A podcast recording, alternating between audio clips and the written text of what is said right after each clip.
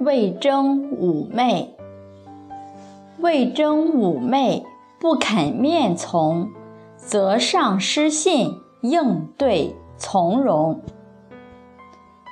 魏征是唐代伟大的政治家、思想家和史学家，辅佐唐太宗十七年，君臣二人齐心协力，共同开创了中国历史上辉煌的一页——贞观之治。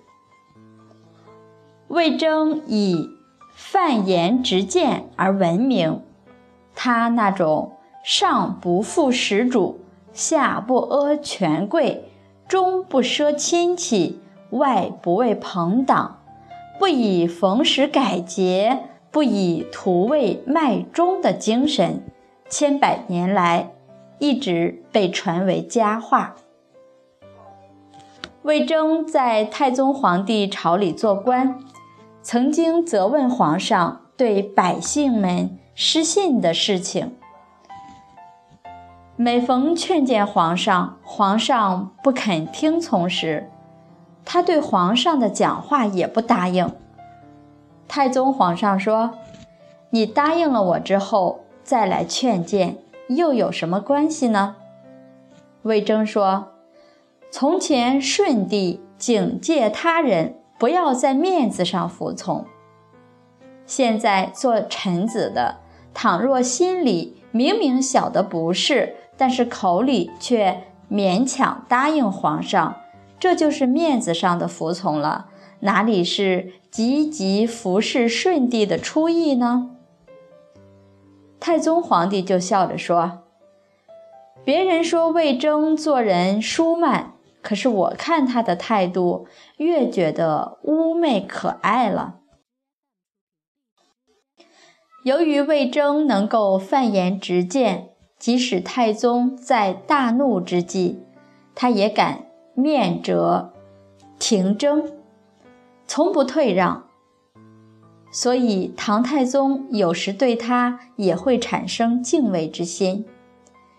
有一次，唐太宗想要去秦岭山中打猎取乐，行装都已准备停当。但却迟迟未能出行。后来魏征问及此事，太宗笑着答道：“当初确有这个想法，但害怕你又要直言进谏，所以很快又打消了这个念头。”还有一次，太宗得到了一只上好的鹞鹰，把它放在自己的肩膀上，很是得意。但当他看见魏征远远地向他走来时，便把鹰藏在了怀中。魏征故意奏事很久，致使这只鹰闷死在怀中。贞观元年（公元627年），魏征被升任尚书右丞、尚书左丞。这时，有人奏告他私自提拔亲戚做官。唐太宗立即派御史大夫温彦博调查此事，结果查无证据，纯属诬告。但唐太宗仍然派人转告魏征说：“今后要远避嫌疑，不要再惹出这样的麻烦。”魏征当面急奏说：“我听说君臣之间相互协助，一同一体。”如果不讲秉公办事，只讲远避嫌疑，那么国家兴亡或未可知，并请求太宗要使自己做良臣，而不要做忠臣。太宗询问：忠臣和良臣有何区别呢？魏征答道：使自己身获美名，使君主成为明君。子孙相继，福禄无疆，是为良臣；使自己身受杀戮，使君主沦为暴君，家国病丧，空有其名，是为忠臣。以此而言，二者相去甚远。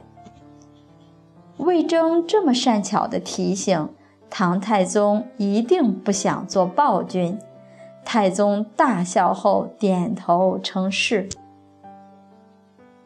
有一次，太宗从外面回来，往寝室里边走边说：“气死我了，气死我了！我一定要杀了这个乡巴佬。”长孙皇后问他在生谁的气，太宗气愤地说：“还不是那个魏征，他天天在朝廷上。”当面指责我的不是，还当面顶撞我，气死我了！长孙皇后听到后，马上换上朝服，走到太宗面前说：“恭喜皇上，贺喜皇上！一定有明主出现，臣子才敢直谏。”太宗听完后，怒气逐渐消了。正是由于魏征这样正直的大臣。和长孙皇后的贤明，才有唐朝时期的盛世。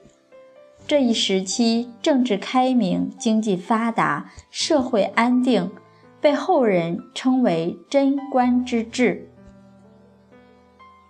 魏征一生节俭，家无正寝，由于忠于职守，勤勤恳恳，积劳成疾。唐太宗立即下令。把为自己修建小店的材料全部为魏征营购大物。不久，唐征不久，魏征病逝于家中，唐太宗亲临吊唁，痛哭失声，并说：“夫以铜为镜，可以正衣冠；以古为镜，可以知兴替。”以人为镜，可以知得失。我常保此三镜，以防己过。今魏征猝逝，遂亡一镜矣。